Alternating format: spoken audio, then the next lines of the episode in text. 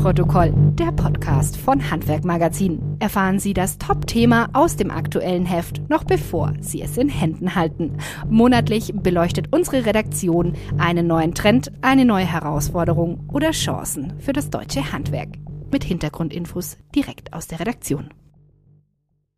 Ja, willkommen zur mittlerweile schon dritten Ausgabe von Abnahmeprotokoll, dem Podcast von Handwerkmagazin. Heute wieder mit mir, Ramon Cadell, und einem Thema, wie ich finde, mit dem wir uns viel zu selten oder gar nicht beschäftigen. Den Spuren, die wir da draußen tagtäglich in der digitalen Welt hinterlassen oder auch das, was davon übrig bleibt, wenn wir einmal nicht mehr da sein sollten.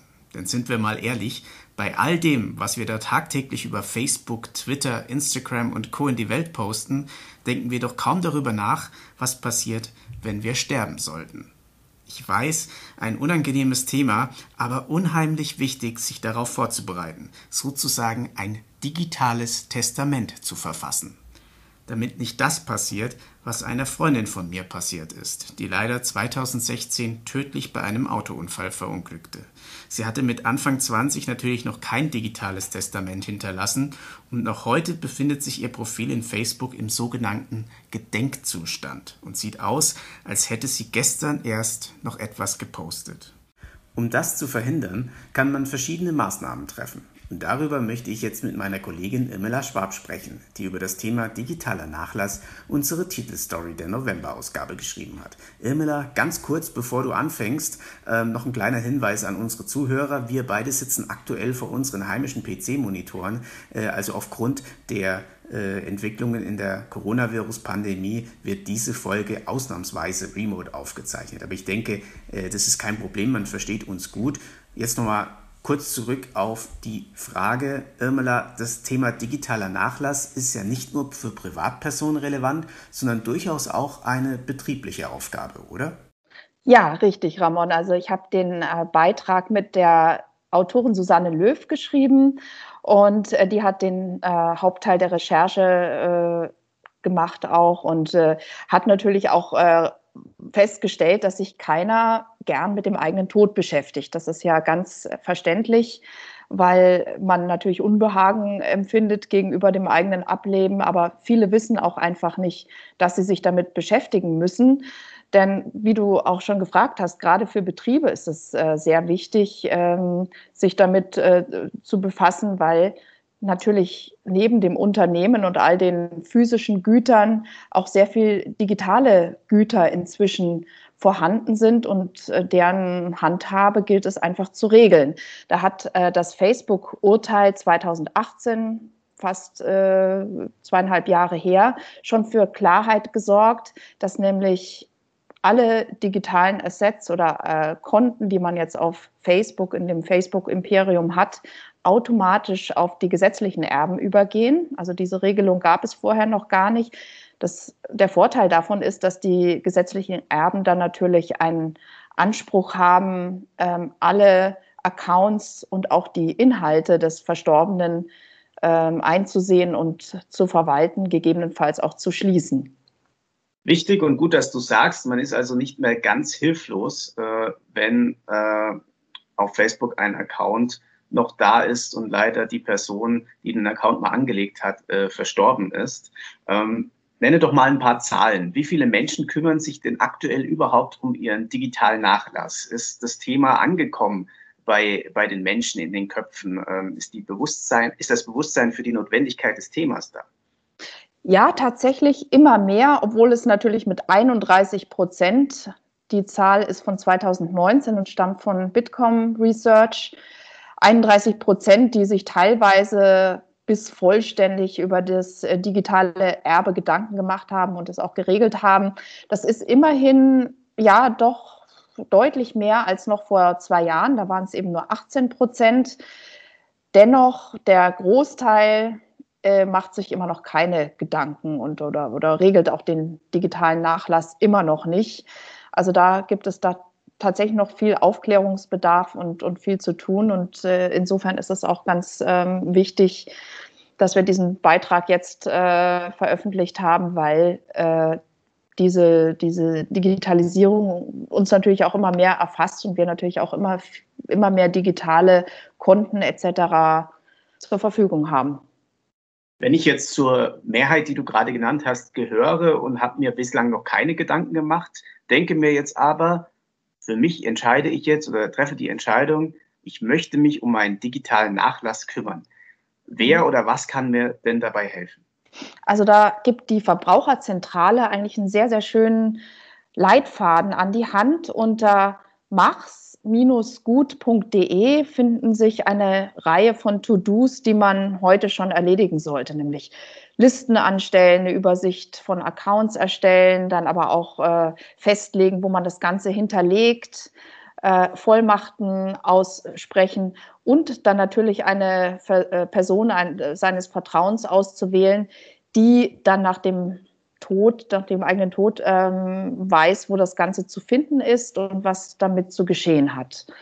Ähm, natürlich kann man sich auch mit Anwälten, die sich äh, da auskennen, äh, besprechen. Es gibt auch Digitalexperten, die einem da weiterhelfen können. Da haben wir eben auch einige davon in unserem Beitrag genannt. Genau, Stichwort Beitrag, Stichwort Experten. Ähm, bei uns in der Geschichte, welche Experten haben wir denn da genau befragt oder was sind deren Tipps? Nenn doch vielleicht mal die ähm, drei wichtigsten Tipps kurz zusammengefasst. Mhm. Ja, also wir haben, um ganz kurz darauf einzugehen, äh, eine Unternehmerin befragt, also eine Handwerkerin, die sich selbst schon auch mit dem digitalen Erbe be beschäftigt hat, aber immerhin doch noch nicht so, dass sie wirklich voll zufrieden ist. Wir haben auch äh, mit Verbänden gesprochen, mit Anwälten und die Tipps, äh, die da wirklich am, am wichtigsten sind, meiner Ansicht nach, sind äh, zum Beispiel, dass man nicht äh, das gleiche Passwort für alle Konten nimmt. Ne? Man hat immer mehr äh, Konten im Internet, äh, immer Passwort geschützt, ist natürlich auch ein bisschen nervig.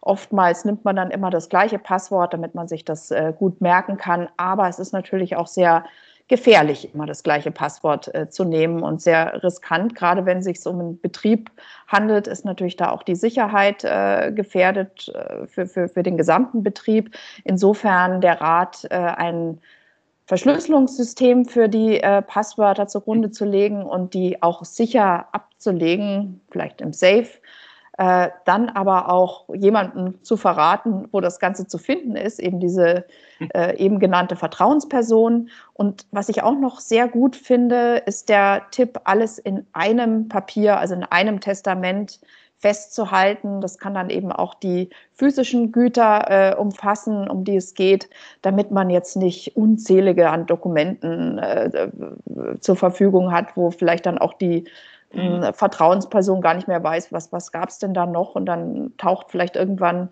Jahre später noch was auf, was wieder was ganz anderes regelt und das ist dann einfach, dann wird es zu äh, intransparent und zu unübersichtlich. Insofern nur ein Testament, das ist ein sehr guter Tipp.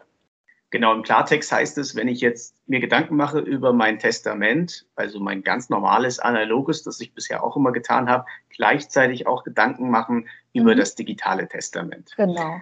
Ähm, hatte ich denn beim Bearbeiten des Beitrags irgendwas besonders überrascht? Ja, und gerade äh, geht es eben da um diese, um diese ganzen digitalen Konten, die ja in, heutzutage immer mehr werden und die natürlich auch in den Betrieben sich unheimlich anhäufen. Manchmal erkennt man ja gar nicht den Wert davon, weil man bei digital oft denkt, na ja, das Passwort für mein E-Mail-Account oder vielleicht auch Social Media, aber es sind ja auch wirklich äh, da ist ja auch Software gemeint, also wirklich äh, viele, viele Dinge von Wert, die auch die Firma betreffen.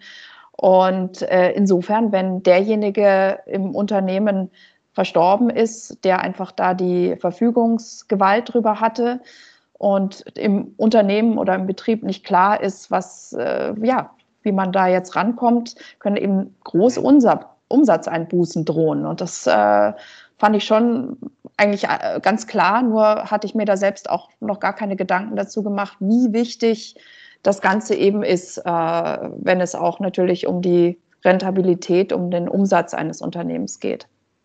Emmela, ich wollte dich gerade fragen, was dein persönlicher Appell ist an die Handwerkmagazin-Leser. Das hast du jetzt selbst eben beantwortet, wie wichtig eben dieses Thema ist. Ähm, sag mir noch mal kurz in ein, zwei Sätzen vielleicht, warum sollte man als Handwerkmagazin-Leser diesen Beitrag unbedingt lesen? Ja, also tatsächlich gerade schon erwähnt, die Digitalisierung wird immer wichtiger, ein immer größeres Feld. Äh, sie dient einfach dazu, dass wir auch mehr Transparenz gewinnen ähm, über unsere äh, ganze digitale Welt, aber eben auch unsere physische Welt. Sie wird immer mehr dazu genutzt, die Digitalisierung, um, um alles, unser gesamtes Leben zu verwalten. Immer mehr wandert ins Internet ab.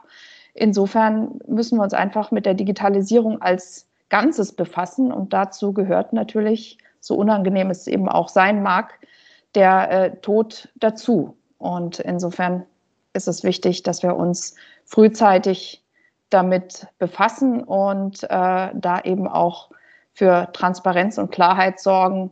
Das gibt dann auch bei so einem dann doch schwereren Thema wie dem Tod ein doch etwas besseres Gefühl, hoffe ich. Es waren jetzt zwar nicht zwei Sätze, aber äh, ich hoffe, es ist trotzdem klar, dass es äh, einfach ein sehr wichtiges Thema ist, mit dem man sich äh, schnellstmöglich und nicht irgendwann später beschäftigen sollte.